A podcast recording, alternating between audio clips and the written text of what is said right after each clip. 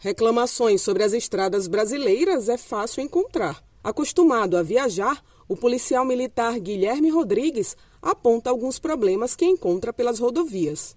Já viajei muito por essas estradas aqui de, de, interior também, missões pela polícia. E as estradas públicas hoje em dia estão péssimas, né?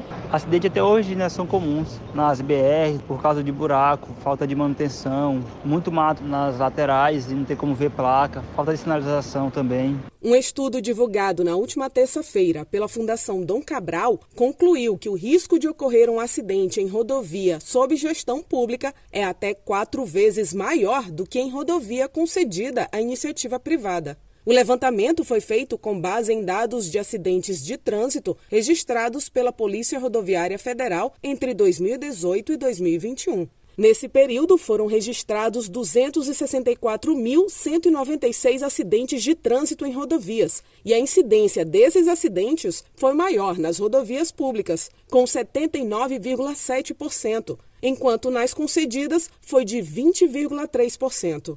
Uma das explicações para essa diferença é que na concessão, uma das obrigações é de duplicar a pista.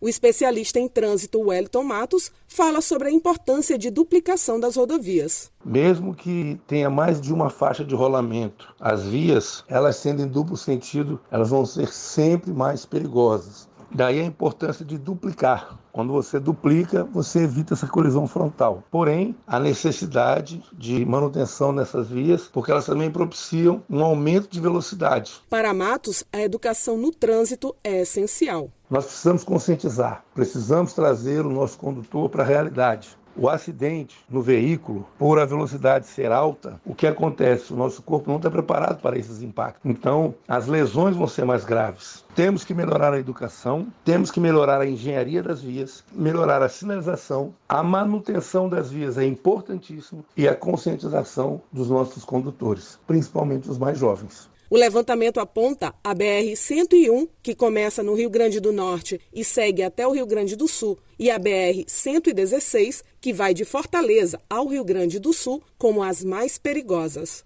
Agência Rádio Web. Produção e reportagem, Carolina Prazeres.